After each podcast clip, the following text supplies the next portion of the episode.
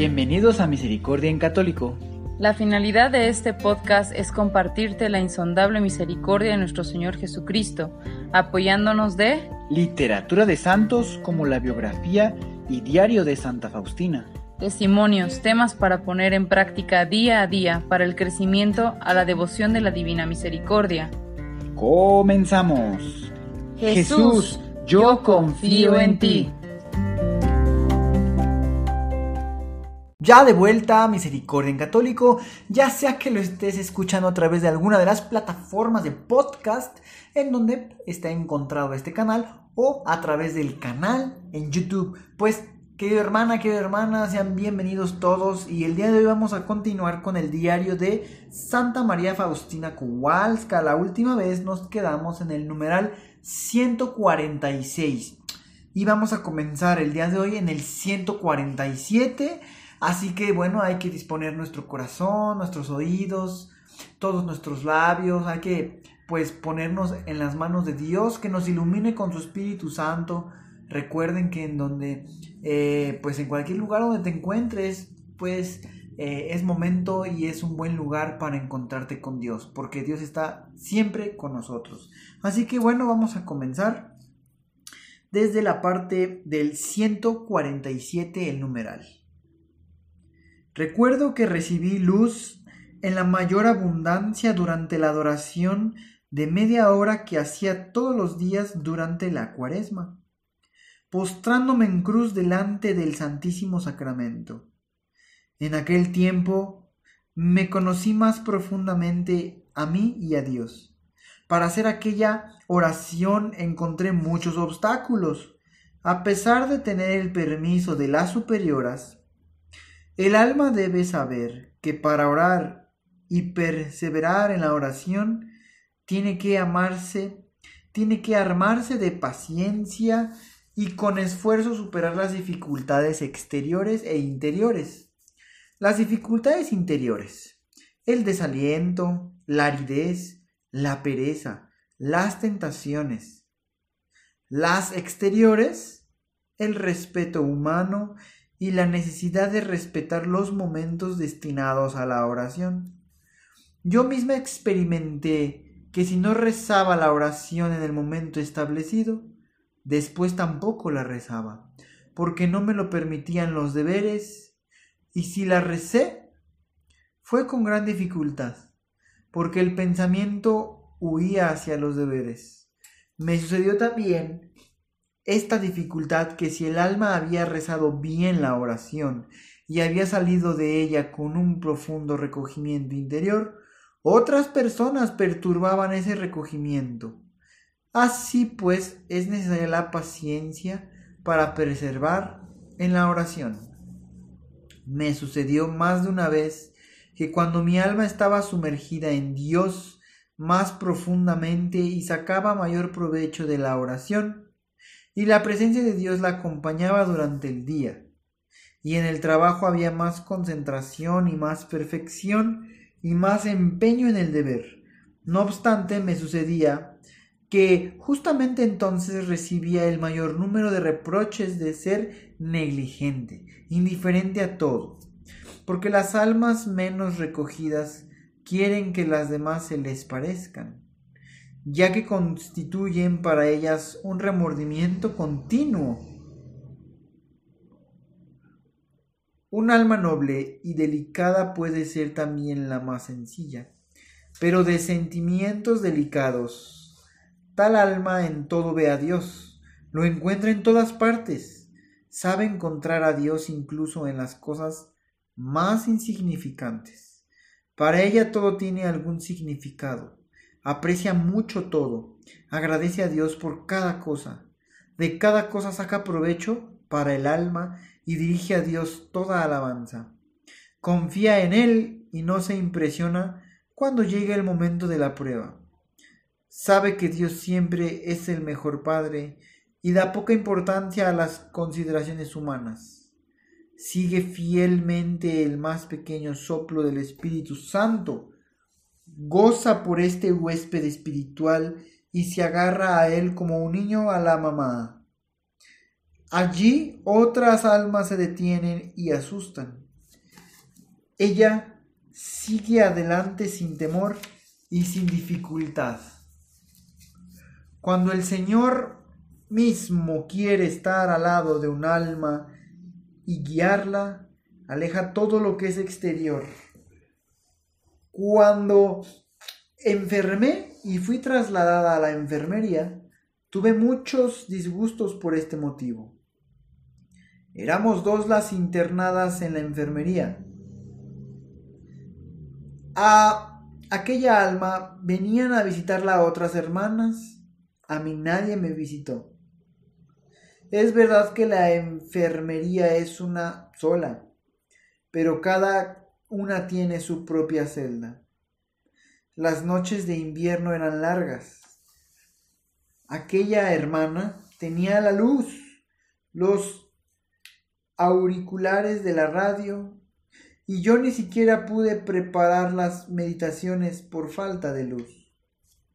Así pasaron casi dos semanas. Una noche me quejaba al Señor de tener muchos tormentos, de no poder ni siquiera preparar las meditaciones por no tener luz, y me dijo el Señor, que vendría todas las noches y me dictaría los temas para la meditación del día siguiente. Los temas se referían siempre a su dolorosa pasión. Me decía, contempla mi tormento delante de Pilato. Y así, punto por punto, durante toda la semana, contemplé su dolorosa pasión. Desde aquel momento, una gran alegría entró en mi alma y ya no deseaba ni visitas ni luz. Me bastaba Jesús por cada cosa. Las superioras cuidaban muchísimo a las enfermas. Sin embargo, el Señor dispuso las cosas de tal manera que me sentí abandonada.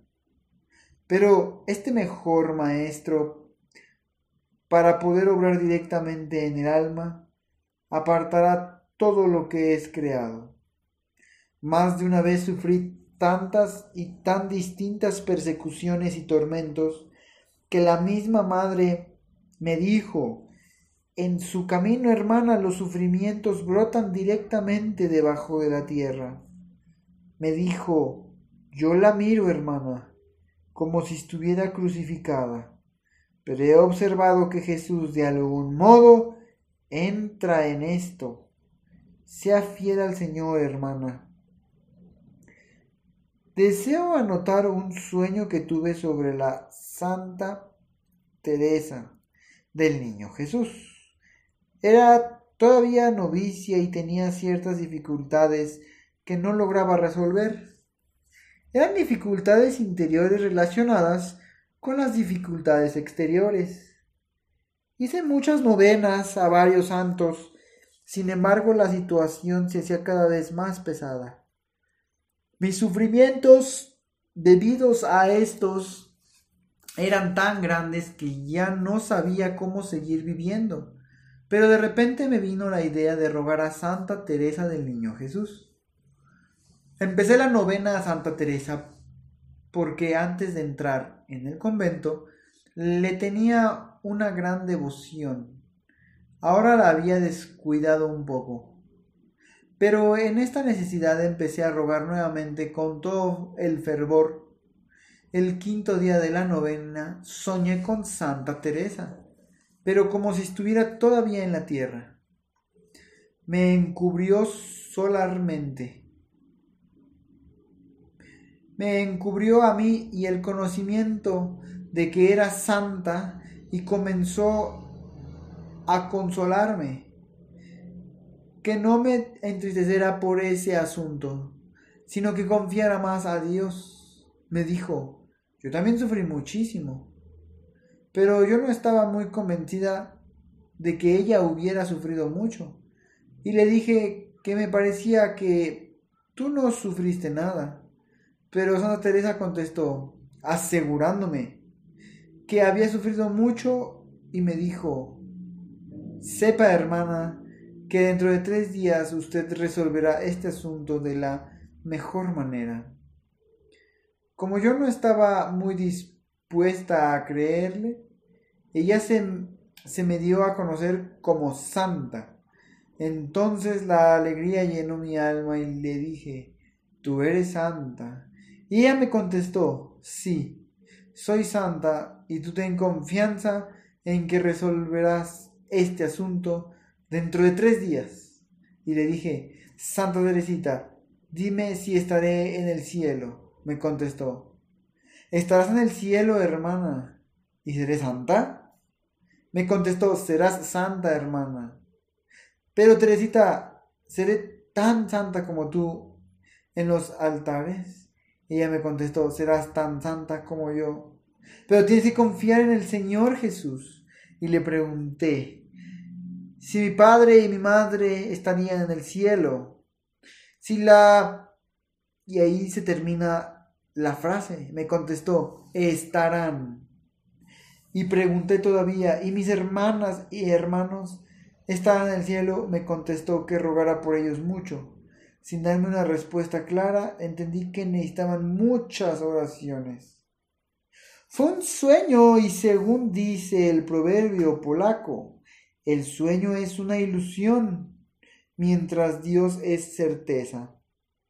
Pero tal y como me había dicho el tercer día, resolví este difícil problema con gran facilidad. Según me había dicho, se cumplió en todos los detalles lo referente al asunto. Fue un sueño, pero tuvo su significado. Pues bien, queridos hermanos, hasta aquí llegamos, hasta el numeral 150. Y pues creo que hoy nos realza o nos invita a retomar la confianza en Jesús. Hay que tener confianza en Señor Jesús. Hay que alegrarnos, como dice Santa Faustina, el alma que se alegra de todo. El alma que en cualquier lugar, en cualquier momento, en la cosa más insignificante, encuentra a Dios. Seamos unas almas agradecidas. Podamos agradecer por servir. Agradezcamos que Dios Padre hoy nos está permitiendo escuchar este diario de Santa Faustina, que por lo menos a mí me refuerzan, me da motivación y, y tener perseverancia en la oración. El día de hoy también se escuchó eso. Hay que perseverar, hay que vencer las distracciones externas e internas y orar a como dé lugar. Pues bien, queridos hermanos, muchas gracias por seguir aquí y pues bueno, simplemente yo les digo que sigan pendientes de los próximos, primeramente Dios, subamos más contenido. Que la paz esté con ustedes. Hasta pronto.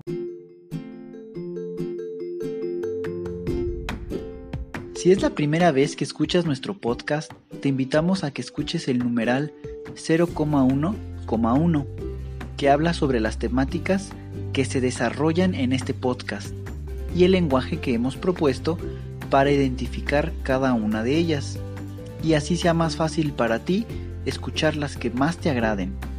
Te dejamos el link del audio y la lista de las temáticas en la descripción que este audio tiene.